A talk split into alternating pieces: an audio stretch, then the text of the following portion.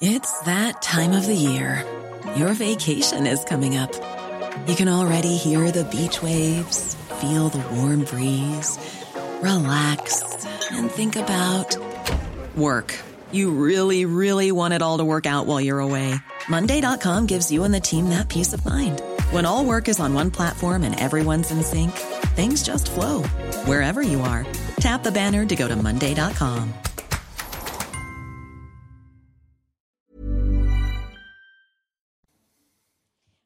toutes et à tous, bienvenue si vous nous rejoignez sur l'antenne de CNews, place à 90 minutes info week-end. Nous commentons l'actualité avec nos invités. Aujourd'hui, nous accueillons Patrice Arditi. Bonjour.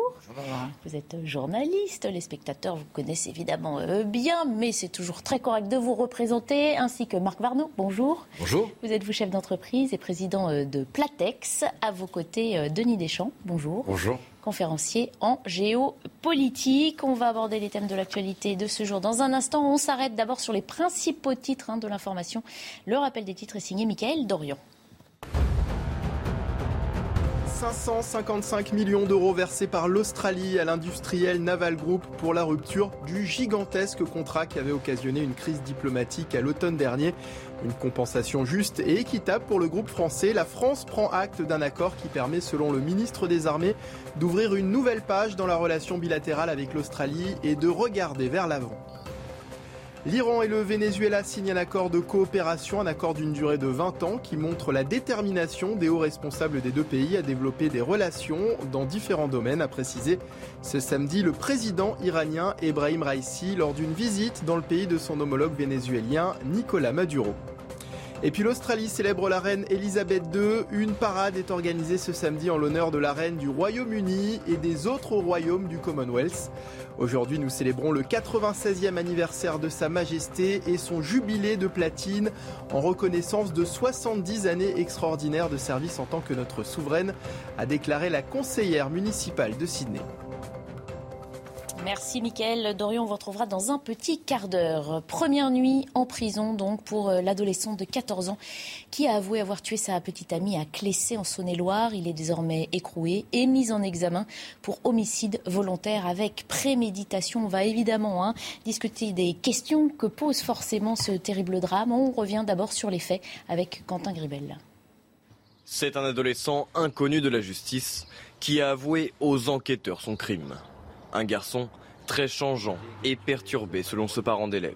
Il y avait des fois des, réactions euh, euh, assez vives et n'étaient euh, pas toujours faciles à approcher.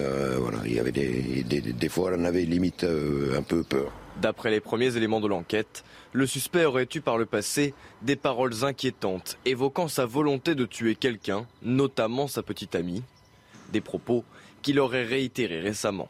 Des bruits de couloir disent que euh, mardi au collège, euh, il aurait avancé quelques, euh, quelques menaces dans ce genre. Maintenant, c'est des paroles d'ado. on relève, on relève pas. difficile d'affirmer et de prévoir des choses, quoi. Voilà, quoi. Mais déjà mardi, elle l'avait trouvé déjà assez bizarre. Le meurtrier présumé a été mis en examen et incarcéré dans un établissement pénitentiaire disposant d'un quartier pour mineurs.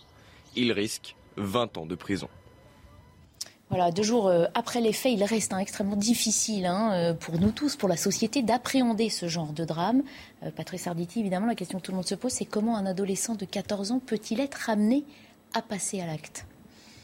Bah, il est difficile de répondre à cette question parce qu'évidemment c'est pas une généralité et heureusement que ce n'est pas une, généralité. Il y a des adolescents qui sont en perte de repères et qui pètent les plombs. Là c'est plus qu'un pétage de plomb. Il y a d'autres adolescents et la très très grande majorité qui ne bougent pas. Je veux dire bon alors on a dit on ne sait pas très très bien. Euh, il avait une famille qui semble-t-il aurait été déstructurée. Euh, bon je veux bien mais mais mais mais, mais ça n'explique pas. Je veux dire tous les enfants euh, tous les enfants de, de, de parents divorcés ne, ne, ne, ne vont pas euh, commettre des, des, actes d'une telle, d'une telle barbarie. Euh, euh, maintenant, il y a, y, a, y a, des choses qu'on, ne peut pas comprendre parce que c'est complètement individuel ce genre de ce, ce, genre d'action et, et, et, à partir du moment où on parle déjà et très très vite, on a parlé de, de, de préméditation, il y a quelque chose que je ne comprends pas. On aurait entendu, on l'a entendu à plusieurs reprises d'ailleurs, on aurait entendu ce, ce, jeune homme parler de, de, de, de peut-être tuer quelqu'un parce que euh, ça lui plairait et pourquoi pas euh, sa, sa, petite amie. Alors je comprends. Les autres ados, ils prennent ça pour de la blague. Les, les, les, les parents à qui on répète quand même. Bah, on a entendu un adulte hein, là dans le reportage dire bon, on prend ça pour de l'humour noir. C'est au conditionnel. Il a, il a entendu des ados ou des ados parler d'autres ados qui avaient, qui avaient évoqué cela. Je, veux dire, là, là aussi, il n'y a pas des, des, des parents qui, qui, se sont inquiétés, il n'y a pas des, des, enseignants qui se sont inquiétés. Alors bon, en écoutant euh, euh, ce témoin, le gosse, le gosse, le jeune homme, le, le, le jeune homme euh, aurait déjà fait parler de lui d'une manière pas très inquiétante, mais lorsqu'il dit qu'on se méfiait un petit peu de lui, je veux dire, il y a, y a, y a des petites traces. Et, et, et qu'est-ce qu'on fait lorsqu'il y a des établissements scolaires et qu'il y a des petites traces généralement On poursuit, on, est, on, est, on essaye de voir. Mais de toute façon, qu'est-ce que vous voulez qu'on fasse? Ce jeune homme va passer des années et des années en prison. Et puis, bah, je toute la question je, aussi. Je suis papa comme tout le monde et, j'estime que la, la, la, famille de la victime doit être encore plus malheureuse que, celle de, l'assassin présumé. Non, l'enquête ne, fait que commencer, évidemment. Hein, on n'en est pas encore à, un procès à des peines. Ça pose derrière tout ça, et la question, on y viendra tout à l'heure, de la peine, des sanctions pénales à l'égard des mineurs. On sait que c'est un sujet très délicat. Au-delà du fait divers, parce qu'effectivement, euh, où se situe la, la, limite entre un fait divers et les questions que pose un tel drame sur l'éruption d'une telle violence, y compris sur un enfant, un garçon tout juste sorti de l'enfant. C'est ça aussi qui est très choquant, messieurs, vous pouvez euh, oui. tous les deux. Alors, moi, j'aimerais faire deux remarques après les, les, les, multiples remarques de M. Arditi. La première, c'est qu'effectivement, euh, quand on regarde des faits divers euh, vraiment dramatiques, on est tous parents, c'est d'une violence sans nom, euh, et ils le porteront toute leur vie, les parents. Hein, euh, et malheureusement, on se rend compte que dans ces faits divers-là, euh, quand, on, euh, quand on quand on regarde les, éléments, effectivement, il y avait déjà eu des alertes. Hein, et malheureusement, personne n'avait rebondi sur ces alertes. La deuxième chose que je voudrais faire remarquer, c'est qu'en filigrane ou en creux s'inscrit quand même effectivement des faits graves. C'est que à travers les jeux vidéo ou à travers la télévision ou les séries, on a banalisé une forme de violence en une génération. On il n'y avait pas. Ça. Je non, non, non, mais, je, mais, peu importe, mais, c'est un fait. C'est un fait. On peut en parler pendant des heures si vous le souhaitez, mais c'est un fait. On a banalisé la violence, qui fait qu'effectivement il y, a, il y a un écart entre la perception de la violence et l'exercice de la violence qui s'est beaucoup beaucoup réduit, et on arrive à avoir des drames absolument majeurs. Alors je ne dis pas qu'on arrêtera les faits divers, c'est une évidence. Il y aura toujours des faits divers, mais là on le voit bien à 14 et 15 ans, 14 ans la jeune fille, 15 ans le jeune garçon, ce sont que des enfants. Et on arrive à des situations dramatiques. Et c'est ça, la banalisation, n'oublions ouais. pas. Vous, vous et moi, vous, nous avons grandi avec Goldorak. Vous voyez ce que je veux dire C'est pas le cas. Avant cela, vous avez fait comme moi, vous avez joué aux cowboys et aux Indiens. Oui. Bah, le premier pistolet en plastique, moi, je devais l'avoir, je l'ai eu il y a, j'avais 5 ans. Oui, mais regardez. Il y avait également de la violence. C'est pas du tout la même expression. Moi, je crois que le, le, le, souci, il se situe avant, il se, situe avant tout euh, sur les signes avant-coureurs je crois que malheureusement, depuis très longtemps, euh, les, premiers signes de violence sont totalement ignorés. Et donc, à la sortie, on se retrouve avec de la violence contre les élus, de la violence contre les profs, de la violence euh, intrafamiliale qui a réellement explosé. Et donc, c'est certain que dans le cas d'un adolescent qui, pardonnez-moi, mais qui manie, mais qui manie le je vais te tuer ou je vais t'assassiner, euh, comme on dit, euh, comme on disait à mon époque, euh, je t'embête, va-t'en. Hein. Et donc ce vocabulaire qui a changé quelque part, il noie les signes avant-coureurs. La société a renoncé à lutter contre les signes avant-coureurs. D'ailleurs, on le voit bien avec les réseaux sociaux. Évidemment, tout le monde trouve ça très bien et très normal que dès que l'on dès que l'on exprime une opinion en public, on soit menacé, on soit menacé de mort sur les réseaux sociaux, qu'on nous traite de tous les noms. Eh ben, à force d'avoir refusé cette bataille cette première bataille, qui est celle des mots, eh ben, on se retrouve avec des drames qui, à mon avis, vont se répéter. Mais puisque la violence, vous l'avez dit, dans notre société déjà avant tout, euh, au départ, verbale, on n'a pas non plus les moyens de surveiller euh, les paroles de chacun. Et heureusement, bien, puisque ça reste des cas isolés, non, mais... certaines, il euh, y a des gens qui parlent, mais qui ne passent pas bien, à l'acte. C'est bien le problème. C'est bien le problème, c'est que à force de, de, de, de se convaincre que l'on n'a pas les moyens de ça, c'est le début du problème. Le début du problème, c'est qu'on n'a pas les moyens vous de. Un, vous pouvez Quand pas mettre commence... un policier derrière chaque adolescent ah ben, qui a des paroles un peu violentes. Eh ben, écoutez, je crois qu'à partir du moment où on refuse de, de, vivre avec la société dans laquelle on est, -hmm. parce que c'est ça finalement les réseaux sociaux, euh, une société qui est complètement, complètement ouverte aujourd'hui et dans lesquelles Internet va exposer les enfants, on n'en parle effectivement pas assez, mais -hmm. va exposer les enfants très très jeunes à l'ultra-violence, à l'ultra-sexualité, etc. Et eh ben on va se retrouver avec des problèmes qu'on connaissait pas avant. -hmm. Sur un temps court d'ailleurs.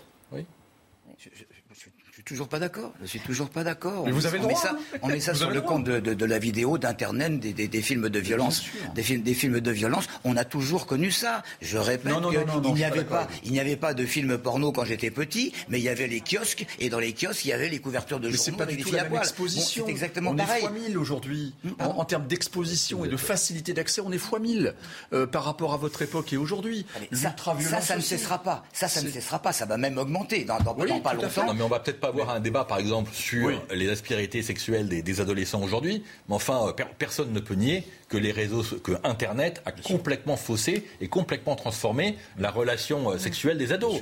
Dire, c'est évident. Je voulais vous... pour la violence d'ailleurs. Oui, mais je parlais d'autre chose avec oui, pour sortir du sujet. On, revient sur, le, profil, ce qu'on devine actuellement euh, de, ce garçon, puisqu'évidemment l'enquête est en cours. La préméditation a été retenue hein, euh, à son encontre, puisqu'il avait caché un couteau euh, dans sa manche, qu'il s'est acharné sur sa victime également. On rappelle qu'il a laissé l'arme du crime sur le corps de la victime, abandonnée en pleine voie publique. Je voulais proposer, avant qu'on commente cela, un témoignage d'un habitant du village. Je pense que c'était quelqu'un de normal qui savait ce qu'il faisait, je pense. Je pense qu'il savait très bien ce qu'il faisait et qu'il n'avait pas tant de problèmes euh, psychologiques que ça. C'est vrai que ça a pu jouer, euh, les conditions dans lesquelles on grandit. Après, euh, ça n'excuse pas tout et, je pense qu'il était quand même assez conscient de ce qu'il faisait. Voilà, témoignage glaçant qui dit à la fois que selon lui, ce garçon est normal et qu'il avait une totale conscience de ce qu'il allait faire. Ça paraît complètement paradoxal, justement. Il y a des, ne peut pas être normal et passer à ce genre qui sont apparemment normaux et que et parce que un interlocuteur n'aura pas baissé les yeux dans la rue vont se transformer en bête féroce. C'est la même chose. L'important, c'est effectivement. Sauf qu'on parle d'un enfant de 14 ans. Il a l'air d'avoir fait un guet-apens, ça c'est certain. Mhm. Ce qui va être intéressant de, de, de, connaître, c'est le contenu du journal intime de, la malheureuse victime. Mhm. Et là, on va voir exactement ce qui s'est passé. Est-ce que ce est-ce que ce jeune homme a pété les plombs parce qu'il y avait il y avait peut-être euh, une idée de rupture Mhm. entre, les deux, j'en sais rien, mais ça peut servir de catalyseur. Ça n'explique pas, et, surtout, ça n'excuse rien, bien entendu. Mhm. Ah non, je pensais que vous vouliez Non, non, je suis tout à fait d'accord avec, euh, avec M. Arditi. En fait, il faut retracer les faits calmement, il faut vraiment chercher. Mais effectivement, vous avez en miroir ce témoignage, et effectivement, c'est classant. C'est classant. Mais effectivement, il y a des adultes aussi. Et euh, en fait, ça montre aussi que l'être humain, en tout cas certains êtres humains, sont hyper fragiles. Mhm. On précise aussi qu'une première expertise psychiatrique euh, s'est déroulée, qu'elle a conclu à une altération de son discernement, mais sans abolition. Ce qui, du coup, euh, rend possible une sanction pénale à l'encontre de ce jeune homme. Et c'est là la question délicate des, des peines qui euh, doivent ou pas, selon les avis, être lourdes à l'encontre des mineurs. Alors là, dès qu'on ouvre la porte de la perte du discernement, mm. Euh, chez moi, c'est signal d'alarme immédiat. non, mais là, il n'est pas aboli. Ça veut justement dire qu'il est plutôt euh, passible d'une condamnation. On est parti en expertise, en contre-expertise, qu'on va avoir des avis euh, divergents et qu'à la fin, on va, comme dans l'affaire de Sarah Halimi, trouver qu'il y a des raisons médicales et psychiatriques qui peuvent expliquer l'inexplicable. Moi, je trouve que dès qu'on commence à ouvrir. On n'ose pas s'attaquer aux peines qui, à l'égard des mineurs. On n'ose pas s'attaquer à ce problème-là. Elles n'existent pas. Elles n'existent pas. Elles n'existent pas. On peut féliciter bah, euh, les, prédécesseurs euh, qui, depuis, euh, depuis deux générations, n'ont pas voulu traiter le sujet. Bah, il n'y en a pas. Quelle peine il y a contre les, pour les mineurs aujourd'hui? Il y a un psychiatre qui va parler d'altération et puis un confrère qui va dire non. Euh, euh, quel est l'autre terme C'est abolition C'est l'autre terme pour dire. Euh, la perte de discernement et. et... Discernement complètement. Mais, mais je, veux dire, c'est moi, ça me met hors de moi. J'attrape des cheveux blancs dès que j'en parle. ça va, vous êtes à l'abri. Soyez tranquille, Patrice Mais c'est quelque chose d'horrible. Là, vous évoquiez l'affaire de Sarah Limi, mais il y en a, il y en a eu d'autres. Combien de temps mais Au bout de combien de temps les, les, les gens vont s'arranger pour dire qu'il y a une altération euh, une abolition complète du discernement. C'est quelque chose d'épouvantable que le commun des mortels ne peut pas connaître, mm. bien entendu. De plus, c'est pas dit que l'enfermement puisse le soigner, ce jeune homme. Voilà. Mm. Oui, enfin, sauf que l'irresponsabilité mène à la libération. Il faut quand même appeler les choses par leur nom. C'est-à-dire que le, problème de fond de l'irresponsabilité, c'est que ça fait sortir les gens à partir du moment où il y a un collège de médecins qui, à un moment, vont décréter qu'il est soigné, qu'il ne recommencera pas. Mm. Et on en vient du coup à cette question de société, euh, puisque finalement on peut s'interroger sur la responsabilité qu'on a face à de tels actes, d'un cadre familial, d'un cadre éducatif. L'éducation nationale est aussi censé être un pare-feu pour remettre dans un droit chemin ceux qui tenteraient de, s'en égarer. On a parlé des réseaux sociaux, mais il y a... mais quoi faire? Même si les, professeurs détectent, et là il y avait plus que des signaux faibles, hein, clairement, mais que faire? Parce que c'est comme un individu libre. Est-ce qu'on va lui imposer une thérapie par rapport à, cette violence verbale? Euh, C'est très complexe en fait. C'est très complexe. Mhm. si vous imposez une thérapie face à, pour résoudre la violence verbale dans le milieu scolaire, peut préparer des millions de thérapeutes. Parce que euh, si on monte déjà 20 ans en arrière, on, sera, on se souvient tous des territoires perdus de la République, on n'a rien fait pendant 20 ans, on se rend bien compte que les, alertes qui sont liées au, dérapage sémantique et verbaux euh, des ados, bah, malheureusement, pardonnez-moi, mais elles sont légion. Donc euh, là, c'est pas, pour moi, c'est pas un signe faible. C'est plus un signal aujourd'hui, puisqu'à partir du moment où ça concerne des millions d'adolescents, mhm. est-ce que c'est un signal? Non, c'est plus un signal, c'est une normalité. Ça veut dire responsabiliser les parents de nouveau, ceux qui ont un peu baissé les bras, redonner aussi l'autorité aux, enseignants c'est-à-dire que déjà, après, on sanctuarise ou pas. Le problème, c'est qu'en en France, on n'a jamais voulu, voulu sanctuariser ce dont je parlais tout à l'heure, la violence contre les élus, contre les profs, mhm. alors que pourtant les auteurs sont identifiés. En général, ce sont les parents qui agressent les, qui les profs. Les peines sont symboliques en général quand elles existent.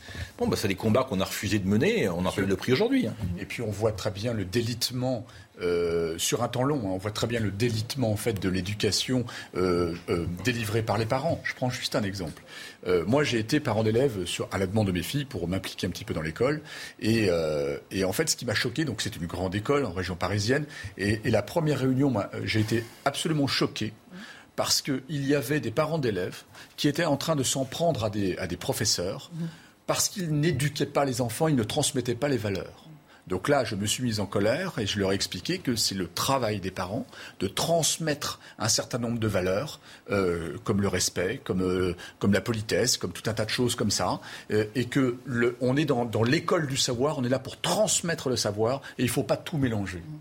Chacun doit reprendre. Il y a une démission de certains parents. Pas tous, attention, je ne généralise pas. Mais c'est l'exemple que moi j'ai observé. On va s'arrêter une minute pour le rappel des titres de Michael Dorian et puis euh, on poursuit nos commentaires sur l'actualité. Ursula von der Leyen en visite à Kiev, la présidente de la Commission européenne est arrivée dans la capitale ukrainienne ce matin pour une nouvelle visite consacrée à la reconstruction du pays et à une éventuelle intégration de l'Ukraine dans l'Union européenne. Avec des températures quasi estivales, la tentation est grande ce week-end et pourtant la baignade est fortement déconseillée ce samedi sur tout le littoral de Nouvelle-Aquitaine. Un appel à la prudence lié à plusieurs phénomènes, houle, vagues de bord, fort courant et formation de baïnes, a précisé la préfète de Nouvelle-Aquitaine dans un communiqué. Et puis ce week-end, sur les antennes de Canal+, se disputeront les barrages du top 14. Les champions euh, en titre toulousain accueillent La Rochelle. Les Rouges et Noirs ont pris l'habitude de malmener les Maritimes ces dernières années, mais pour ce barrage, la confiance pourrait avoir changé de camp. Rendez-vous ce soir 21h05 sur Canal+.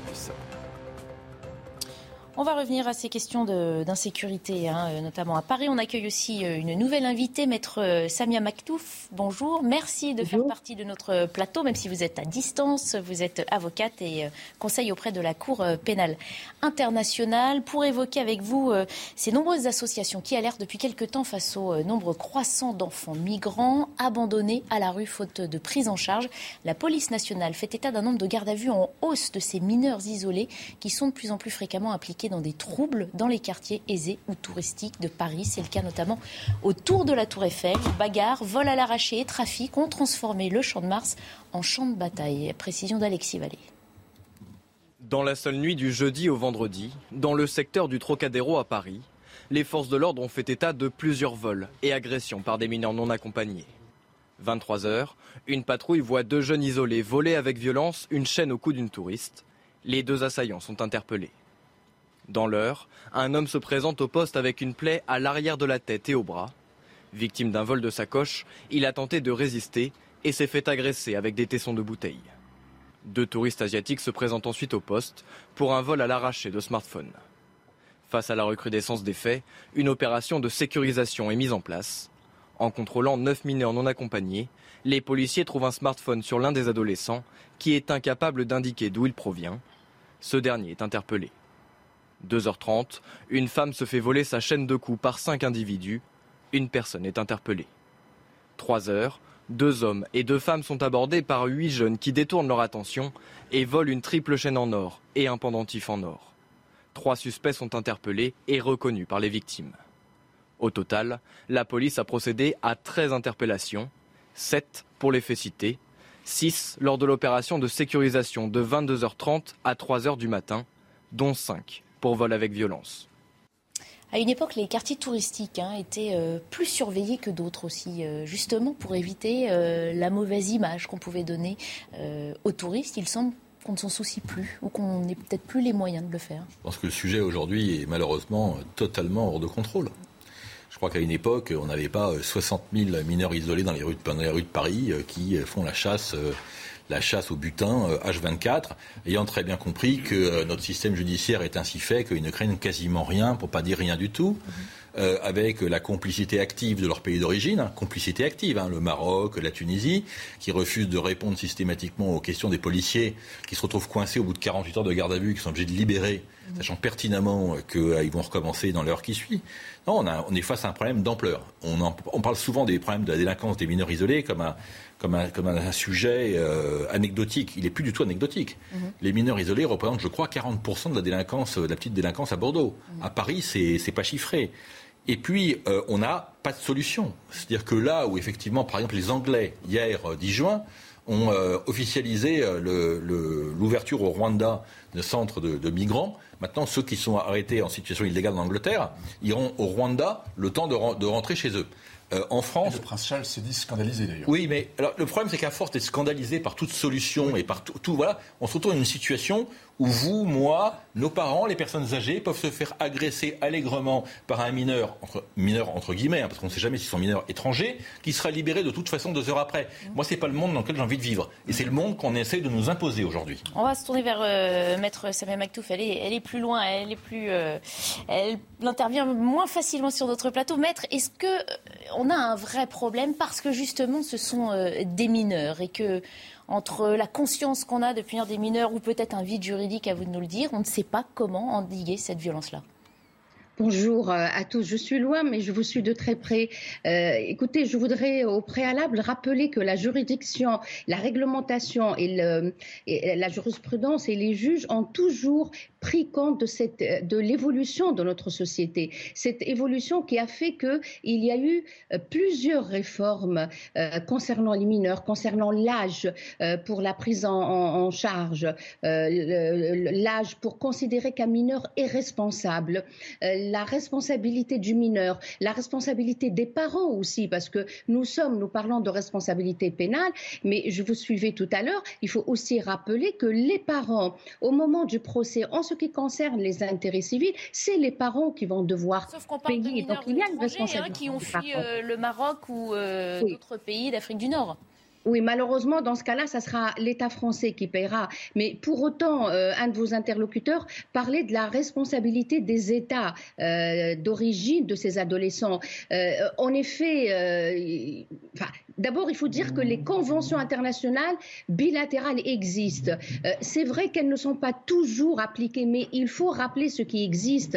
Elles existent et il arrive, et moi j'ai eu des cas où des, mineurs ont été rapatriés euh, alors le problème, il se situe auprès des consulats sur le territoire français. Mais les, conventions, le cadre légal euh, et diplomatique existent. Alors maintenant, faut-il le négocier? Ça, c'est pas à la loi, ça c'est à la diplomatie et c'est à la politique de le faire. Mais la loi existe. Les conventions bilatérales existent, en tout cas entre la France et la Tunisie, entre la France et le Maroc, entre la France et l'Algérie. Moi, j'ai vu beaucoup, beaucoup de jeunes mineurs contraint, euh, dans le cadre de l'application d'une peine dictée par un magistrat, de les éloigner. Mais est-ce que euh, c'est suffisant? Je, vous rejoins, ce n'est pas suffisant. Mais pour autant, il faut rappeler que ça existe et c'est très important de le dire. Vous l'avez fait, euh, maître. Donc, on parle effectivement d'enfants qui ont fui l'Algérie, le Maroc ou de temps en temps la, Tunisie en espérant une vie meilleure. sauf qu'une fois ici, la réalité, c'est plutôt l'alcool, la drogue et, la délinquance. Justement, là, notre ami avocat généralisait, bon, bien sûr, on, est, on, est, on, est, on, est, on est à même de, d'espérer des, la concrétisation de, vœux pieux. La diplomatie, les accords entre, États, c'est, magnifique. Mais justement, comme vous l'évoquez un instant, il ne s'agit pas là de milliers de, de, mineurs qui peuvent se balader à Paris et dans les environs. Il s'agit de quelques dizaines de, de mineurs qui sont pour la plupart... De milliers de mineurs. Non, mais dizaines au Champ de Mars. Ah, au Champ de Mars. Au Champ de Mars, bien sûr. Hein. quelques dizaines seulement qui, euh, euh, depuis, je crois probablement trois ou quatre ans, végètent. Ils sont malheureux pour ça, dans une espèce bah, ils n'ont pas de logement, ils sont là. Euh, semi-comateux, en guenille, en guenille, sous, le, sous, le, sous le coup de, de, de, substances illicites. Et effectivement, il y a de la violence parce qu'ils cherchent, ils cherchent à manger, alors ils volent et tout. Et ils s'ajoutent à d'autres qui ne sont pas mineurs, mais qui vont faire croire qu'ils sont mineurs également, qui eux sont encore plus, encore plus féroces, parce que ceux-là ne sont pas drogués, et, ce sont de véritables gangs qui sévissent également autour du Champ de Mars. Le, le Champ de Mars, il faut quand même rappeler à ceux qui ne savent pas, euh, en, France, qu'il y, y, y, a en face le 16e, puis il y a le 15e et le 7e. On a quand même un maire du 15e euh, qui, qui, déclare que c'est une véritable cour des miracles, hein, et que c'est complètement sinistré. Et puis il y a Rachida Dati également, qui, elle, espérait euh, qu'on fasse un, enclos, justement, pour pas que la nuit avis divers quant à la, prise en charge hein, éventuelle de ces jeunes. On parlait du, rôle aussi hein, que devraient jouer les pays dont ils sont euh, originaires. Euh, Denis Deschamps, peut-être un petit mot avant qu'on se quitte pour une page de pub. Alors, c'est nécessaire, les accords entre États, c'est nécessaire, indiscutablement. Mais là, on est sur des difficultés de terrain, on est dans la granularité de terrain, et, ça n'existe pas que depuis ce matin, hein. ça existe depuis pas mal de temps, et on est assez impuissant. Et effectivement, comme vous disiez tout à l'heure, de toute façon, au pire, on remplit un casier judiciaire, et c'est tout. Il ne risque absolument rien. Et puis on se retrouve également, et il est toujours bon de le rappeler, dans les problèmes de fond du fonctionnement de la police et de la justice. C'est-à-dire que pour faire une garde à vue, 24 à 43 actes de procédure, à chaque virgule, une erreur de procédure, et, éventuellement ils seront relâchés. Il faut aussi se mettre, et ça je crois qu'on n'en parle pas suffisamment, dans la peau des policiers. Mmh. Lorsque vous êtes policier en commissariat du 7e arrondissement et que vous arrêtez le même mineur isolé 14 fois de suite, qu'est-ce qui se passe? Ça doit être très frustrant. On poursuit nos conversations dans un instant juste après la pub et Maître Samia Maktouf reste connecté avec nous. On viendra euh, sur les réquisitions au procès euh, du 13 novembre d'hier soir. Bientôt 16h, bienvenue si vous nous rejoignez sur euh, CNews. On évoquera dans un instant les réquisitoires prononcés hier soir au procès du 13 novembre. On s'arrête d'abord une minute sur les principaux titres de l'actualité avec Mickaël Dorian. Volodymyr Zelensky demande la fin du blocus russe des ports ukrainiens de la mer Noire. Le président ukrainien a lancé un nouvel appel ce samedi à une pression internationale pour obtenir que la Russie mette fin à ce blocus afin de permettre les exportations nécessaires et éviter une crise alimentaire mondiale. 555 millions d'euros versés par l'Australie à l'industriel Naval Group pour la rupture du gigantesque contrat qui avait occasionné une crise diplomatique à l'automne dernier. Une compensation juste et équitable pour le groupe français. La France prend acte d'un accord qui permet, selon le ministre des Armées, d'ouvrir une nouvelle page dans la relation bilatérale avec l'Australie et de regarder vers l'avant. Et puis vers une nouvelle grève début juillet dans les aéroports parisiens. Après les perturbations de jeudi, un appel à renforcer et élargir le mouvement a été lancé avec une nouvelle grève à partir du 1er juillet, juste avant les grands départs en vacances. Si l'une des porte-paroles d'Aéroports de Paris dit ne pas être au courant, elle précise cependant que des négociations salariales sont prévues le 14 juin. C'est l'une des avant-dernières étapes de ce procès du 13 novembre qui dure depuis euh, des mois, qui se clôturera à la fin du mois. On revient donc sur ces réquisitoires. Le parquet national antiterroriste a demandé la réclusion euh, criminelle à perpétuité incompressible pour Salah Abdeslam. Des peines d'au moins 50 euh, prisons ont été requises à l'encontre des 19 autres accusés. On voit ça dans le détail avec Quentin Gribel. À la sortie de la salle d'audience, les avocats des victimes des attentats du 13 novembre sont soulagés. Le parquet national antiterroriste a requis la prison à perpétuité incompressible à l'encontre de Salah Abdeslam. Ce sont des peines qui sont complètement adaptées à la gravité des actes et au fait que c'est vraiment la nation qui a été attaquée et le, massacre qui a été fait et la souffrance euh, qui en résulte au niveau des victimes. Car pour l'accusation, les explications du seul membre du commando encore en vie ne sont pas crédibles, lui qui n'a d'ailleurs jamais émis le moindre remords, comme beaucoup d'autres accusés. Moi, j'étais là encore en phase 2. Euh, il, rigolait parfois, il, euh, M. Euh, riait dans sa barbe. Il y a un tel écart entre la gravité du propos qui a été tenu par les avocats généraux et l'attitude de dilettante qui est la leur. C'est quelque chose qui m'a beaucoup choqué. Les peines requises contre les autres accusés vont de 5 ans d'emprisonnement à la perpétuité. Des peines insuffisantes pour certaines familles de victimes. Les peines euh, sont justifiées. Après, elles ne sont pas assez fortes pour certains des accusés. Après, forcément, on ne sera jamais satisfait euh, au regard des faits qui ont été perpétrés. Les plaidoiries des avocats de la défense débuteront lundi. Le verdict sera connu le 29 juin. Samia Maktoufé, toujours connecté avec nous. On précise d'ailleurs que vous êtes euh, l'avocate d'une partie des parties civiles hein, dans ce procès. La réclusion criminelle, donc à perpétuité incompressible pour Salah Abdeslam, c'est la sanction la plus lourde hein, prévue par euh, notre code pénal. Salah Abdeslam, on le rappelle, étant le seul accusé du box, jugé comme co-auteur euh, des attaques djihadistes, il incarne donc à lui seul et paiera à ce titre pour l'atrocité des événements. Il est le seul, le seul survivant. C'est la peine la plus lourde euh, reconnue et retenue, en tout cas jusque-là, par un réquisitoire qui était euh, euh, à trois mains, équilibré, dense, étayé. Et je voudrais d'ailleurs rappeler, voire même la vertu pédagogique de cette réquisitoire, puisqu'il fallait, compte tenu du décalage entre la réalité, le drame vécu par les, familles et, et toute la nation française, eh bien les accusés, on a eu l'impression qu'ils étaient en dehors de tout cela. Et un de mes confrères l'expliquait, Jean Reinhardt. C'était très important que ça soit dit. Euh, c'était un réquisitoire qui a pris en compte la gravité des, faits. Euh, aussi, euh, il a fait application d'un principe qui est celui de l'individualisation de la peine, puisque même si une des plus graves peines a été demandée, requise par le le parquet, euh, il faut savoir qu'il y a eu aussi des peines qui ont commencé à partir de 5, euh, de 5 ans. Pourquoi? Parce que il fallait, dans ce puzzle, dans cette euh, cellule tentaculaire, expliquer le rôle joué par chacun de ces accusés. Et que ce n'est pas, on, ne paye pas parce que Attar est le frère du donneur d'ordre qui est mort ou parce que ils sont là, il faut qu'ils payent pour la société. Non. ce qui est extraordinaire et ce dont je me félicite, c'est que c'est l'état de droit qui a eu son mot dans le cadre de ce réquisitoire équilibré, euh, où il n'y avait pas de vengeance, où il n'y avait pas de revanche de la société. Il fallait, euh, même si c'était un, procès, comme ça a été rappelé par Madame l'avocate générale, un procès euh, exceptionnel et hors norme, c'est quand même resté un procès normal, un procès où il fallait demander des, des, des, peines qui correspondent à l'implication de chacun dans cette, là, les, cet attentat. de sûreté justement hein, pour tout à fait. Euh, tout à fait. Pouvoir, en euh, application de l'individualisation des peines et, de, et du rôle joué par chacun. De, chacun. On va poursuivre la discussion en plateau. Évidemment, vous n'hésitez pas à intervenir, à un maître si, si, vous le voulez. La, la perpétuité incompressible donc, rend infime hein, la possibilité d'obtenir un aménagement de la peine. C'était évidemment inconcevable vu les atrocités euh, commises dans notre pays, qu'il en soit autrement. Alors, Bon, la, perpétuité réelle n'existe pas en France. Euh, le 30 ans euh, est effectivement euh, la peine minimale que devra purger Abdeslam.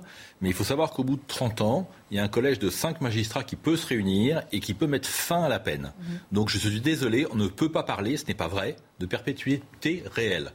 La deuxième chose, c'est que vous avez. Excusez-moi, c'est pas mettre fin à la peine, c'est peut-être faire un aménagement de peine. Non, ça, non, non, non. légalement, c'est la fin de la peine. C'est-à-dire qu'en réalité, ils annulent la fin de la peine et donc la personne peut être libérée. Alors qui ça concerne si on rentre sur ce sujet-là? Ça, ça, concerne Francis Holm, euh, Fourniret, Guy Georges, enfin bon.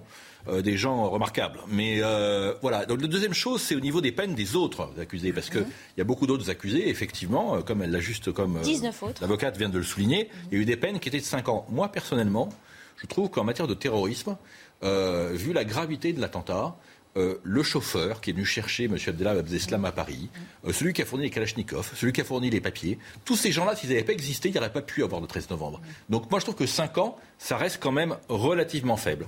La dernière chose, il faut le souligner, c'est que la Cour européenne des droits de l'homme, elle interdit à la France, comme à tous les pays de l'Europe, d'avoir une perpétuité réelle. Et ça, je trouve ça scandaleux Que M. Abdellah Abdeslam, dans 30 ans, puisse sortir ou dans 31 ans, parce qu'il y a cinq magistrats qui décideront que bon, le temps a passé et que l'islamisme n'existe plus, ben c'est pas normal. Pardon. Oui, alors attendez, parce que juste comme on a un doute et qu'on a euh, une avocate avec nous, euh, sur cette possibilité, on dit que si c'est incompressible, ça réduit fortement hein, euh, ce, que, ce que nous oui, explique Marc Bernot il, est vrai, pardon, c'est à moi. Oui, il est vrai que la Convention européenne euh, interdit, enfin en tout cas, elle, fait tout pour qu'il n'y ait pas euh, que, ça ne, enfin la détention à vie n'est pas possible, n'est pas envisageable. Pour autant, pour rassurer l'opinion publique, parce que euh, c'est vrai, la, France reste un État souverain et, dans le cadre de l'application de ces peines et du suivi des peines, il s'agit, nous avons affaire à une personne dangereuse, en l'occurrence, en la personne de Monsieur d'islam. Donc euh, oui, même s'il atteint les 30 ans, ça veut dire qu'il il va falloir attendre 30 30 ans pour pouvoir demander un aménagement ou une possibilité de sortie. Ce qui ne sera pas euh, à l'évidence possible sans que, euh, que des, des, mesures administratives puissent être prises en compte. Et d'ailleurs, c'est l'occasion de dire que les, les périodes et la euh, toutes, les, mesures en matière de, sûreté n'ont pas été euh, malheureusement euh, votées jusque-là par notre Parlement parce que il y a ces, garanties du respect de la dignité et de la, personne qui ne peut pas être détenue à vie. Mais pour autant, moi, je vois mal ce collège de magistrats décider à la demande de l'avocat d'un des accusés qui a soit la, réclusion perpétuelle ou les 20 ans ou, ou, ou les 18 euh, années, je ne vois pas, au-delà de la période de sûreté, euh, un, collège accepté de, magistrats accepter de euh, libérer ces personnes. Pourquoi? Parce qu'il y a un principe fondamental dans, qui va guider l'appréciation des magistrats, c'est le degré de la dangerosité de la personne. Mais alors, maître, pardonnez-moi, ça veut dire que cet adjectif qu'on a ajouté là dans la réquisition incompressible n'a finalement pas de sens? Euh, euh, bah, si, c'est un sens puisque on ne, on ne pourra, les, les, avocats ne pourront commencer à envisager une demande d'aménagement ou de sortie qu'à 30 ans. Et donc, euh, jusque-là, euh, on verra comment il va évoluer. Euh, j'espère que d'ici là, les, les, les, conditions de détention dans un établissement pénitentiaire. surtout, il faudra attendre le verdict, hein, parce qu'on le rappelle, ce ne sont que des réquisitions et le verdict, lui, ce n'est pas, ce n'est pas... 29 juin. Oui, oui, ça peut encore changer. Je voudrais qu'on entende Patrice Arditi et donner des choses sur cette thématique. Moi, je note trois éléments. Le premier, c'est que vous vous souvenez hein, des, des, terminologies de, de l'époque, crime de guerre, acte de guerre. Euh, il faut noter que pour une situation exceptionnelle, extraordinaire, on a une justice qui a parfaitement bien travaillé, qui a été reconnue. Euh, donc ça, il faut le noter, que pour des, choses particulières, la justice fait face et l'a très très bien travaillé. La deuxième chose, c'est qu'effectivement, j'ai lu pas mal de choses et effectivement, il y a quand même des familles de victimes qui ont reconnu le travail et qui ont été satisfaits de, ce qui a été fait. Mais ça ne retirera de toute façon jamais la douleur indiscutablement. Troisième élément, et là c'est une vraie question, et c'est ce que vous souleviez euh, comme question tout à l'heure, c'est que celui qui fournit les armes, pourquoi il, il est co-belligérant? De fait, pourquoi lui, il n'est pas également enfermé pendant 30 ans? Soyons très clairs. Patrice Arditi. Il y a plusieurs petites choses. Euh, euh, la, la, perpétuité euh, réelle, elle n'est pas très ancienne.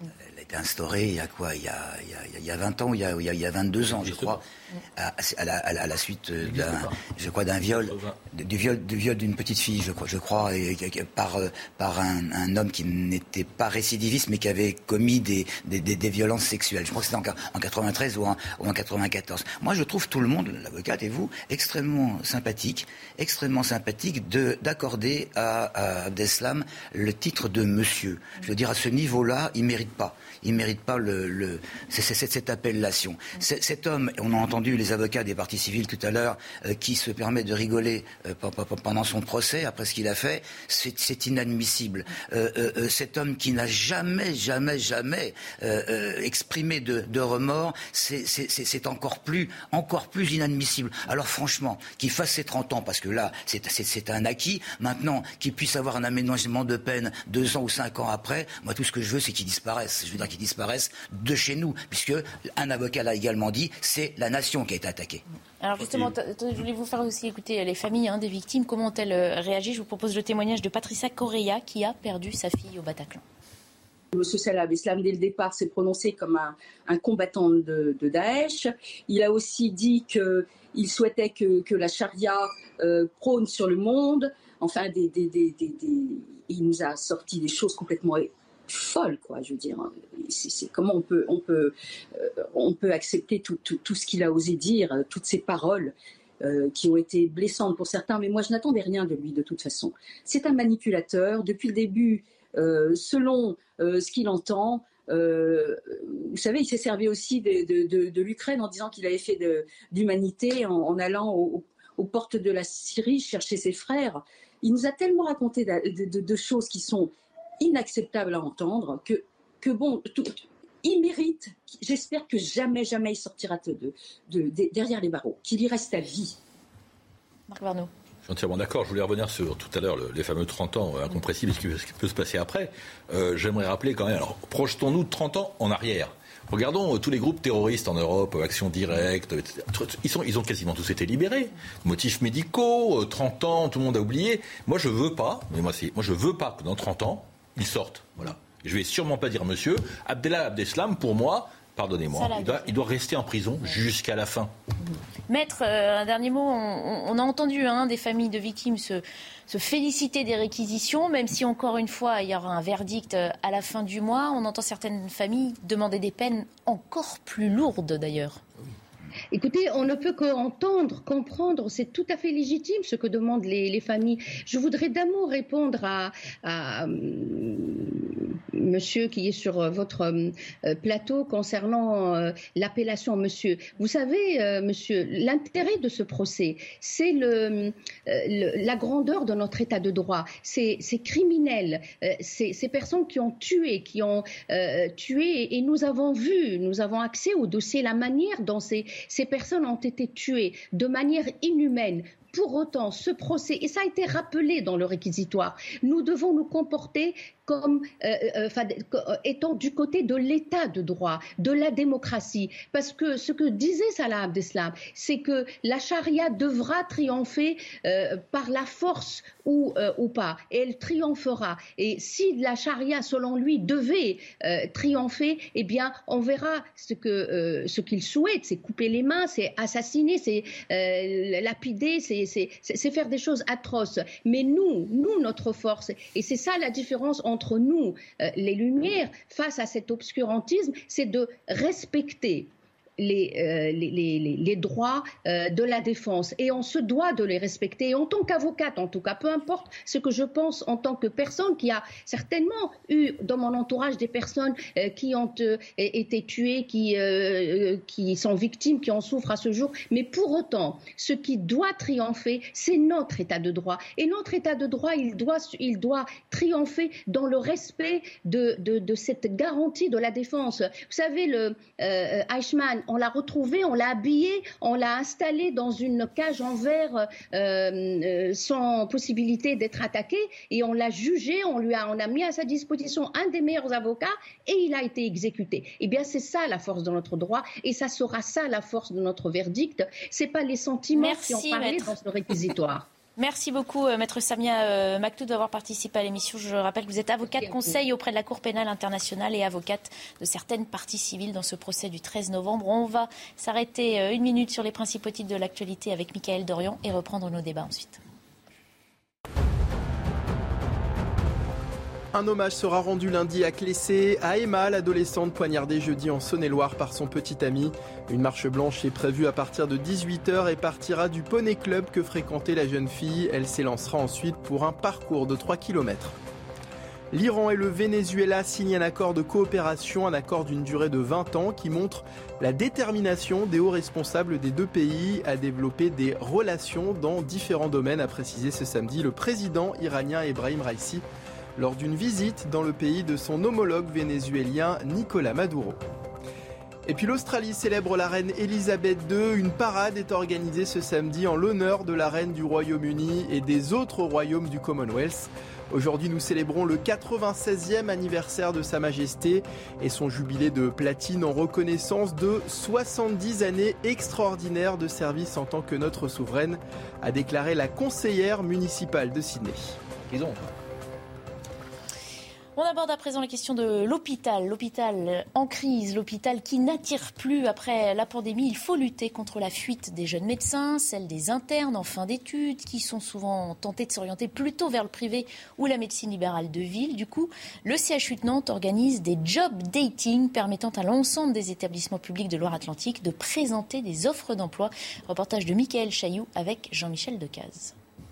Pour retenir leurs propres étudiants, les hôpitaux publics de Loire-Atlantique et Vendée mettent le paquet. Petits fours, boissons et même une tombola avec un week-end dans le département à gagner. Malgré tout, le job dating n'attire pas les foules. C'est vrai qu'en ce moment, on entend beaucoup de choses euh, négatives sur ce qui ne va pas à l'hôpital, mais je pense qu'il faut aussi qu'on puisse de temps en temps leur donner des messages positifs et leur dire il y a des choses bien qu'on fait à l'hôpital et il y a des choses qui, quand vous viendrez les faire, vous attireront et vous retiendront. 50 postes de médecins proposés en Vendée, une trentaine en Loire-Atlantique, mais en une heure, on croise pas plus d'une dizaine d'internes dans les allées du job d'études. Souvent, les conditions sont pas forcément idéales et puis il faut être honnête, le salaire est souvent moindre dans les hôpitaux publics par rapport aux hôpitaux euh, privés. C'est peut-être euh, une bonne chose qu'ils essayent d'être attractifs parce que c'est ce qu'il faut pour pas que, bah, que tout le monde parte. Honnêtement, oui, euh, là en ce moment, vu ce qu'on voit, vu ce qui se passe aux urgences en me concernant, ça fait un peu peur.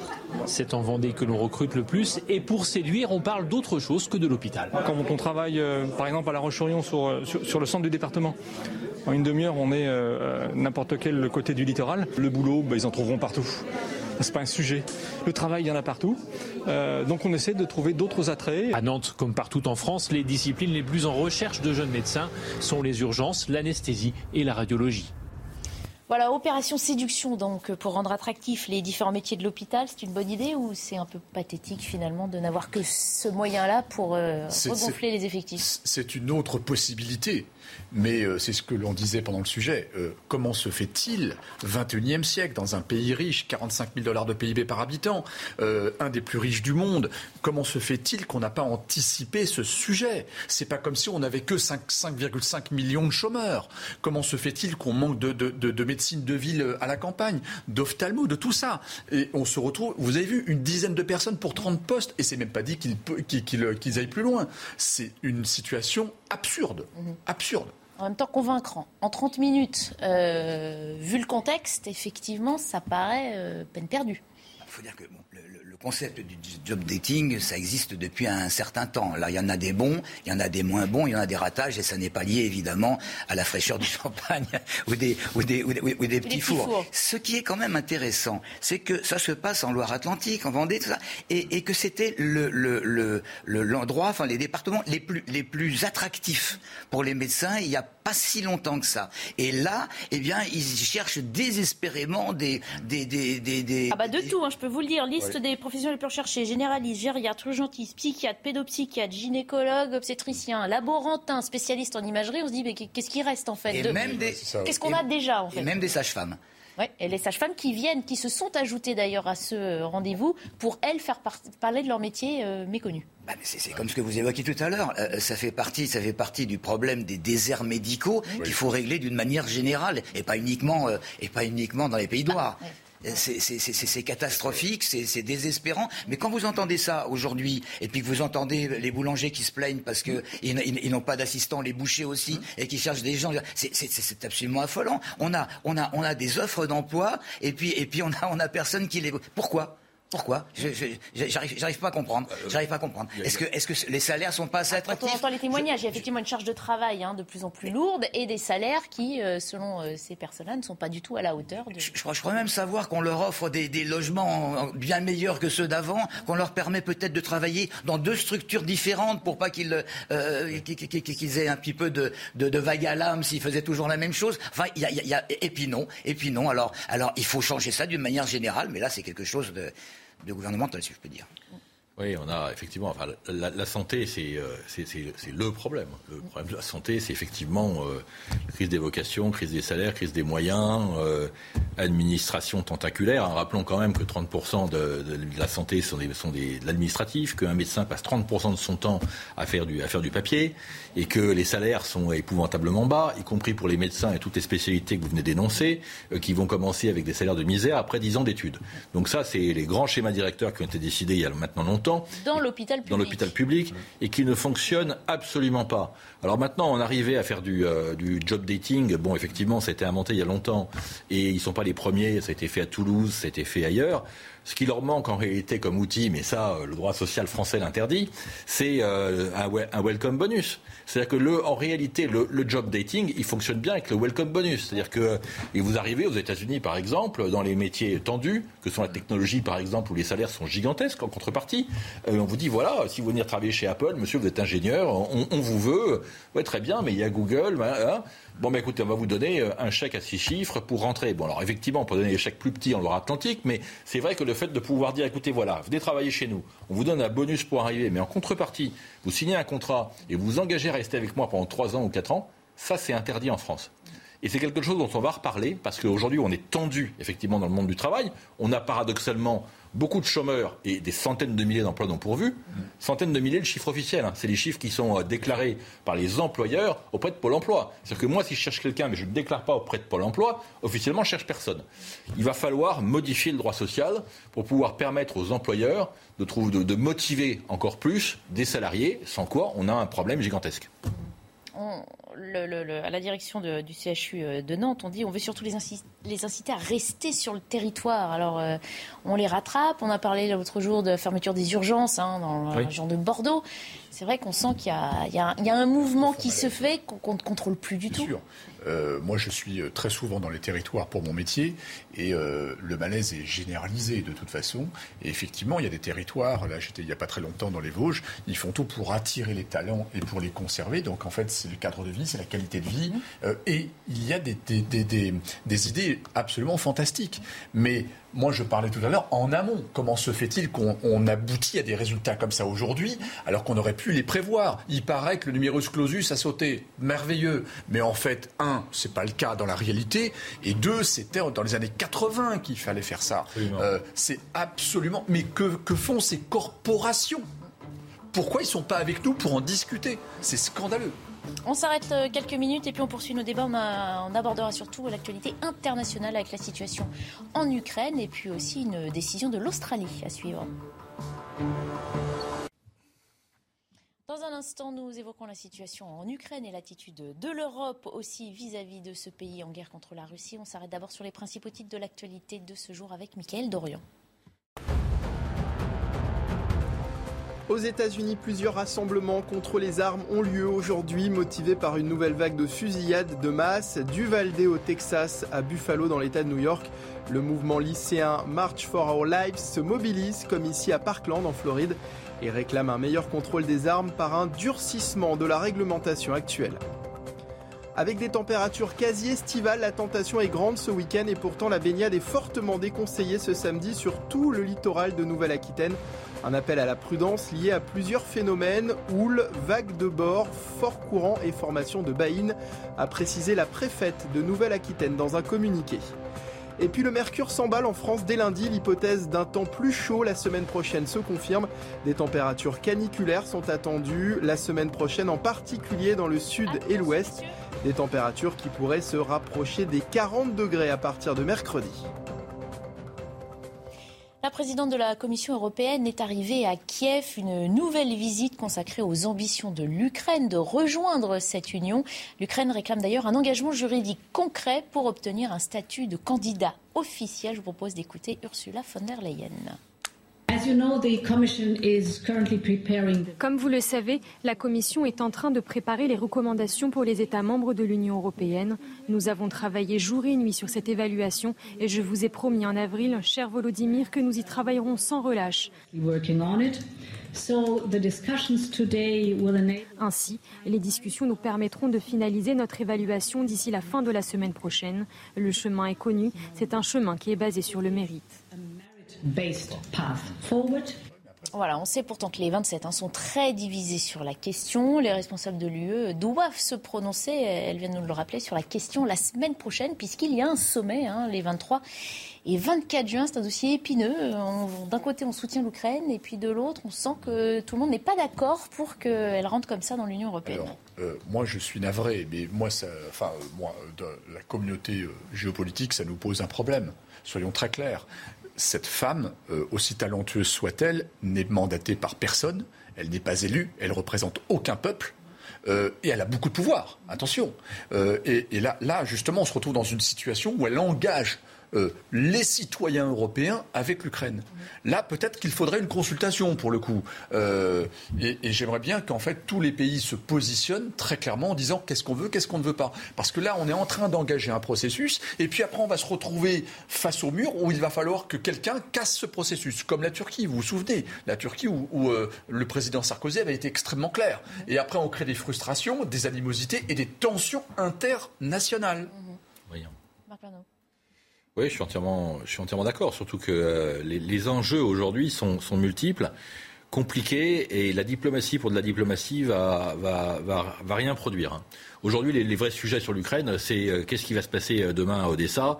Est-ce que le Donbass va tomber, va tomber ou pas? Est-ce que les 25 millions de tonnes de céréales vont pourrir dans des silos à Odessa ou est-ce qu'on va réussir à les exporter? Et puis enfin, quand euh, la France déclare qu'elle va intervenir pour essayer de desserrer l'étau euh, du, le blocus naval à Odessa, eh ben, qu'est-ce que ça veut dire? Est-ce qu'on va envoyer la marine nationale? Est-ce qu'on va envoyer des démineurs? Et qu'est-ce que l'on va faire? Enfin là, on a besoin d'éclaircissement parce que la situation peut très très vite déraper. Patrice Arditi. Il faut quand même comprendre que l'objectif numéro un du président ukrainien, c'est de se rapprocher le plus possible euh, des Européens, de faire partie, non, de faire partie, euh, mais, vraiment d'une façon évidente, comme les, autres pays de, notre continent. Alors, euh, il y a évidemment le côté diplomatique, on nous en donne des bribes et, on en parle, et puis il y a évidemment ce qui se passe par en dessous. Parce que quand vous avez, par exemple, le président Macron qui se dit prêt, qui, pense que la France va aider euh, l'Ukraine et qui souhaite même la victoire de, l'Ukraine, et puis qu'en même temps il est obligé de négocier avec euh, avec euh, avec comment se fait-il, Monsieur, Monsieur Poutine, comme le président sénégalais pour, pour pour, pour que le blé il puisse parvenir là où il faut qu'il parvienne. Je, veux dire, c'est il y a des choses qui se passent par en dessous. C'est comme je crois savoir qu'il y avait une sorte une sorte de sommet de l'OTAN. Il y avait une sorte de sommet dont personne ne parle, je crois, hier dans le Calvados avec m'a-t-on dit mais mais par en dessous, euh, avec 13 euh, euh, chefs d'état-major sur place, avec des AWAC qui tournaient autour. Bon, personne personne n'en parle. Bon, il se passe des trucs par en dessous. Et eh ben, quand on saura exactement ce qui s'est passé par en dessous, on pourra avancer. Alors, je vous propose de faire un point sur la situation actuelle, justement, de cette ville portuaire d'Odessa, au large de la mer Noire, avec Thibault Marcheteau. Alors que les combats se poursuivent sur terre, le port d'Odessa est à l'arrêt depuis le début du conflit. Les navires de commerce, remplis de denrées alimentaires, ne peuvent plus prendre le large pour alimenter le monde entier. Pour paralyser ce port où transitaient jusqu'à 50 millions de tonnes de blé par an, 15 à 30 bâtiments russes sont présents dans la baie. Des mines sous-marines déposées par les deux armées empêchent également le trafic dans ce qui était le plus grand port commercial de l'Ukraine. Pour Anthony Blinken, chef de la diplomatie américaine, l'armée de Vladimir Poutine se sert du port d'Odessa comme un chantage auprès de la communauté internationale. C'est environ 20 millions de tonnes de blé qui sont piégées dans des silos près d'Odessa à cause de ce blocus russe. Nous savons que le président Poutine empêche l'expédition et espère que cela amènera le monde à céder et à mettre fin aux sanctions. En d'autres termes, c'est tout simplement du chantage. La rétention de toutes ces denrées dans le port d'Odessa fait craindre à la communauté internationale une crise mondiale de l'alimentation qui pourrait toucher jusqu'à 50 millions de personnes. Voilà, et en attendant, euh, la France hein, euh, se propose d'aider à mettre fin au blocus euh, du port.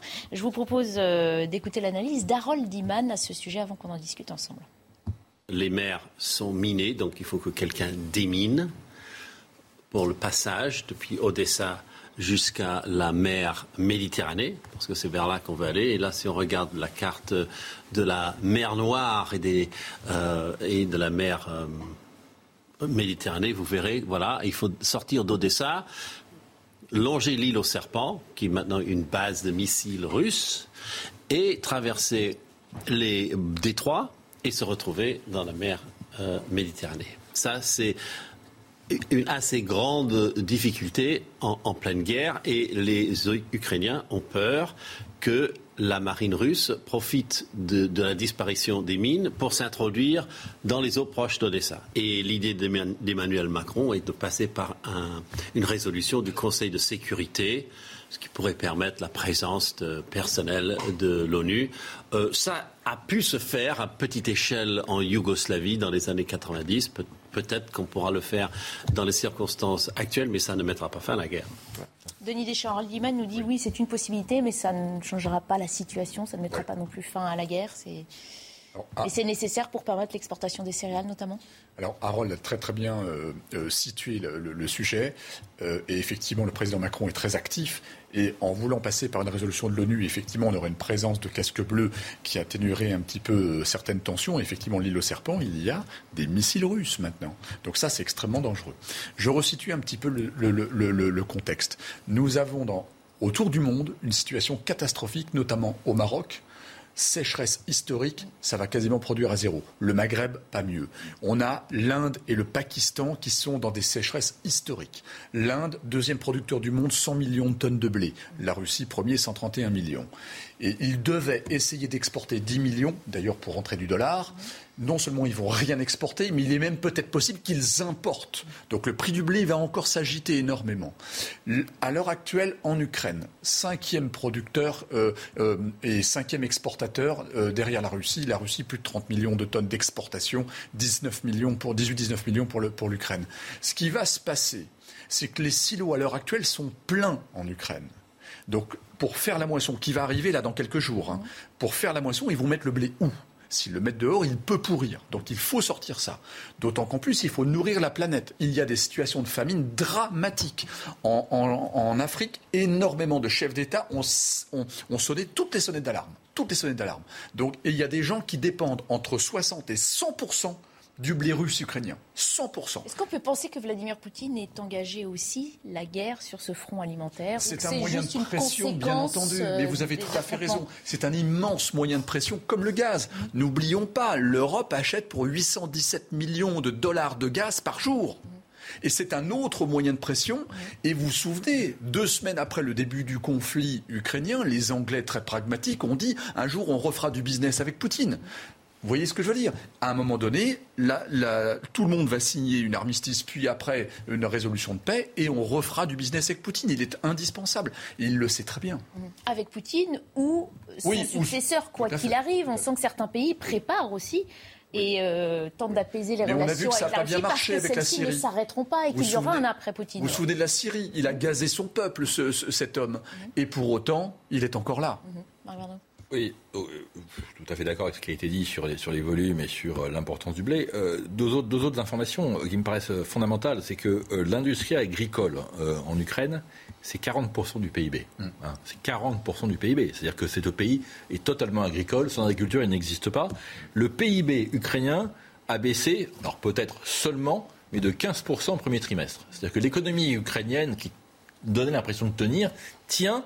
Mais donc en réalité, cet enjeu du blé, ce n'est pas qu'un problème de, nourriture, de famine et d'exportation. C'est un sujet économique majeur pour l'Ukraine. Si effectivement ces 25 millions de tonnes, je crois, qui sont en stock aujourd'hui, notamment à Odessa, venaient à devoir pourrir parce qu'elles ne peuvent pas être sorties, alors ce serait une catastrophe économique pour l'Ukraine, avec toutes les conséquences que ça implique. Deuxième élément, c'est que Odessa, euh, aujourd'hui est potentiellement en étau entre d'un côté la Transnistrie et de l'autre côté les armées russes qui remontent de, Crimée. Euh, il n'est pas impossible dans les jours qui viennent, les semaines qui viennent, qu'on ait une bataille d'Odessa, comme on en a connu une en 1941 lorsque les Allemands s'en sont emparés, avec euh, des résultats catastrophiques. Odessa n'est pas une ville. Alors, c'est aujourd'hui la capitale du blé exporté, c'est la perle de la mer, la mer Noire. Mais elle a une autre caractéristique, c'est que c'est une ville qui a 2500 km de catacombes euh, en dessous, qui ont rendu le contrôle impossible par les Allemands pendant la Seconde Guerre mondiale. Et donc les Russes savent très bien que Odessa sera le, sans doute un des verrous de cette guerre. Mhm. Ce qu'il adviendra d'Odessa permettra ou pas aux Ukrainiens d'exporter leur blé, 40% du PIB, et permettront ou pas aux Russes d'avoir une victoire militaire majeure.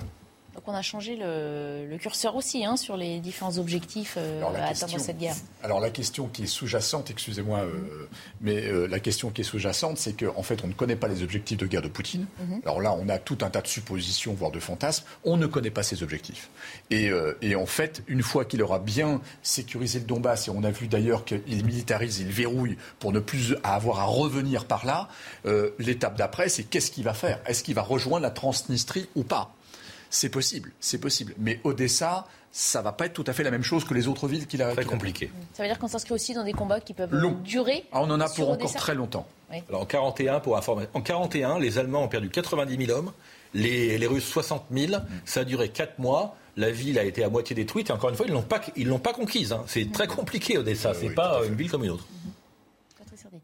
Moi, je crois que Poutine a saisi l'opportunité du, blé pour essayer de s'en sortir un petit peu, puisqu'il commençait quand même à, avoir des déconvenus euh, euh, sur le terrain, y, compris sur le euh, Donbass. Et, cette épée de Damoclès que, Poutine brandit, ça fausse absolument tout, parce qu'on parle de guerre, on, ne parle plus d'armes là, alors qu'on sait très bien que depuis quelques semaines déjà, l'Ukraine manque cruellement d'armes et qu'il faut un temps infini pour lui fournir encore plus d'armes. Il y a un moment donné où ça va cesser parce qu'on pourra plus, on, pourra plus. et alors, il y, a 300 tonnes de munitions. Par bien entendu, bien entendu. Et alors, il y a aussi le côté spéculation que, que Poutine, qui doit être un, joueur d'échecs, euh, aguerri évidemment, euh, connaît, connaît, connaît bien. La Chine est en train de d'acheter massivement tout ce qu'il peut y avoir comme blé. C'est quelque chose d'absolument extraordinaire. Pour donner une idée, en novembre, la tonne de blé euh, coûtait 250 euros. Elle vaut 400 euros maintenant c'est absolument gigantesque. Et hein. tout est mêlé. Le déminage de, de,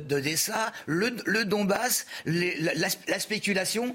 Mais vous avez raison. Et en plus, derrière ça, il y a les engrais, les engrais azotés, les engrais potassiques. Qu'est-ce que l'on fait si on n'en a pas? On ne peut pas nourrir les plantes, donc le blé. Euh, et qu'est-ce qu'on va avoir comme récolte, nous, à côté? Tout se tient, on se tient tous. Et les agriculteurs français se sont voulus rassurants aussi en disant oui, parce qu'on réorganise des filières. On avait du stock déjà et qu'on n'était pas si dépendant que d'autres pays que vous avez décrit tout à l'heure. Hein, euh, Alors on est à un moment clé euh, également euh, militaire, au-delà du côté stratégique, parce que l'armée ukrainienne qui est sur, qui est sur un modèle entre guillemets russe, soviétique, est en train de passer euh, à un modèle occidental. C'est-à-dire qu'ils ont épuisé leurs, leurs munitions soviétiques et donc du coup ils ont reçu beaucoup d'aide militaire, alors sans doute pas assez, mais hein, qui leur demande une autre doctrine et d'autres munitions. Un peu comme dans d'autres conflits historiques, l'Iran du Shah de 79 est passé à la doctrine soviétique et l'Irak a fait le, mouvement inverse. L'Ukraine est en train de faire ça. Les Russes le savent et donc ça ça leur donne un avantage potentiellement stratégique. Ils savent que dans les mois qui viennent, l'armée ukrainienne va être techniquement en difficulté. Mmh. Oui, en même temps, ce sont des suppositions. On entend beaucoup de choses. Hein, et on, a envie de on a envie de croire du côté occidental que euh, l'armée russe est en difficulté, que Vladimir Poutine. Non, non, c'est l'armée ukrainienne qui, est en qui va être en difficulté. L'armée ukrainienne. Mais Barbara, c'est un récit contre un autre récit. Oui, c'est ça. Vous voyez ce que je veux dire euh, Et ça va continuer. Et l'OTAN a son récit, les Américains ont leur récit. Mais euh, et, d'ailleurs, on voit encore que les, Allemands continuent à apporter des armes. là aussi, on est dans des, dans, dans des, dans des des bascules paradigmatiques en Europe qui sont colossales. Et on n'en parle pas, parce qu'il y a plein de diversions. Regardez autour du monde, il y a plein de sujets de diversion. Mais là, on est dans des sujets euh, passionnants, mais très complexes. Et on se tient tous. Mhm. Et on a besoin de la Russie. On continue de parler dans les cinq dernières minutes de l'émission, mais on changera un petit peu de coin du monde. On ira jusqu'en Australie. D'abord, le rappel des titres de Michael Dorian. Ursula von der Leyen en visite à Kiev, la présidente de la Commission européenne est arrivée dans la capitale ukrainienne ce matin pour une nouvelle visite consacrée à la reconstruction du pays et à une éventuelle intégration de l'Ukraine dans l'Union européenne vers une nouvelle grève début juillet dans les aéroports parisiens. Après les perturbations de jeudi, un appel à renforcer et élargir le mouvement a été lancé avec une nouvelle grève à partir du 1er juillet, juste avant les grands départs en vacances. Si l'une des porte-paroles d'aéroports de Paris dit ne pas être au courant, elle précise cependant que des négociations salariales sont prévues le 14 juin. Et puis ce week-end, sur les antennes de Canal+, se disputeront les barrages du top 14. Les champions en titre toulousains accueillent La Rochelle. Les Rouges et Noirs ont pris l'habitude de malmener les Maritimes ces dernières années, mais pour ce barrage, la confiance pourrait avoir changé de camp. Rendez-vous donc ce soir, 21h05 sur Canal+. Allez, il nous reste quelques minutes pour vérifier cette euh, expression les bons comptes font les bons amis. Est-ce qu'on peut dire ça des relations euh, franco-australiennes? En tout cas, l'Australie annonce le prochain versement de 555 millions d'euros à Naval Group après sa rupture de contrat au profit des États-Unis et de la Grande-Bretagne. Contrat, vous vous en souvenez, qui portait sur la livraison de 12 sous-marins français. C'était en septembre. On se souvient hein, de la crise diplomatique, de l'humiliation aussi, hein, déplorée par euh, la classe politique française. Est-ce que c'est un accord de compensation juste et équitable, comme l'estiment les Australiens L'Australie a soldé la rupture du contrat, euh, c'est absolument indéniable. On parle de 550 millions, c'est bien, mais je crois qu'en tout, les, compensations ont atteint la, somme de 2 milliards ou 2, ou 2 milliards et demi. Mais ce qui n'est rien par rapport à ce qui aurait évidemment tombé dans le portefeuille euh, de, la France. 56 milliards d'euros, hein, les contrats. Hein, euh. cela dit, cela dit, c'est un geste, c'est un geste, et je pense qu'il y en aura d'autres, parce qu'on ne peut pas, on peut pas flageller les Australiens du matin au soir pendant des années. On a profité du changement de gouvernement en Australie. Il a bien compris en Australie que la France reste parce qu'elle est un, partenaire et un grand partenaire. Donc il faut voir la suite des événements. Alors justement, juste avant que vous réagissiez, messieurs, je vous propose d'écouter le Premier ministre australien. Effectivement, il est tout nouveau et est arrivé au, au mois de mai. Il semble que les relations se réchauffent. Il est d'ailleurs invité par Emmanuel Macron à venir en France prochainement. Je suis impatient de répondre à l'invitation du président Macron à me rendre à Paris dès que possible je considère que notre rencontre entre moi-même et le président Macron en France est absolument essentielle pour rétablir cette relation. Voilà, on efface tout, on repart sur euh, de bonnes bases. Bah, écoutez, je crois qu'il faut effacer tout, on repart sur de bonnes bases. Alors, au-delà de ce marché-là, je crois que ça pose une énorme question qui est celui de la, capacité de la France à faire respecter les contrats de quelques dizaines de milliards que l'on passe à l'étranger. Euh, je crois que si, là, je crois que c'est cette, fois-ci, ça doit être la seule et unique fois où quelque chose comme ça se produit. C'est-à-dire que il y a le message à passer aux Américains, c'est OK, une fois vous nous avez fait le coup, mais il n'y aura pas deux quoi. Parce que parce que un, 1% va falloir montrer les muscles. 1% de compensation pour le marché du siècle, c'est pas sérieux. Bon, d'abord, diplomatiquement, tout le monde a l'air satisfait, tant mieux, très bien.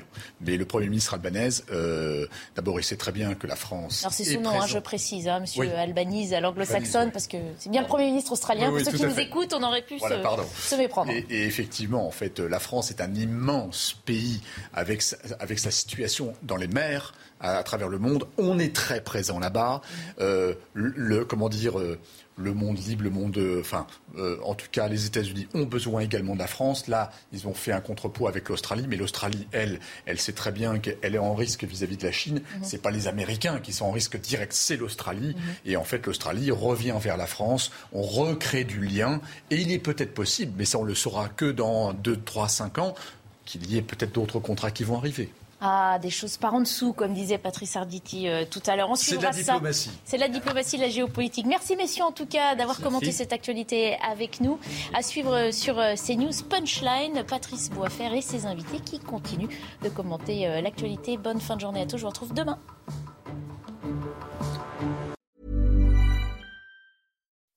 When you make decisions for your company, you look for the no-brainers. If you have a lot of mailing to do, stamps.com is the ultimate no-brainer. Use the stamps.com mobile app to mail everything you need to keep your business running with up to 89% off USPS and UPS. Make the same no-brainer decision as over 1 million other businesses with stamps.com. Use code PROGRAM for a special offer. That's stamps.com, code PROGRAM.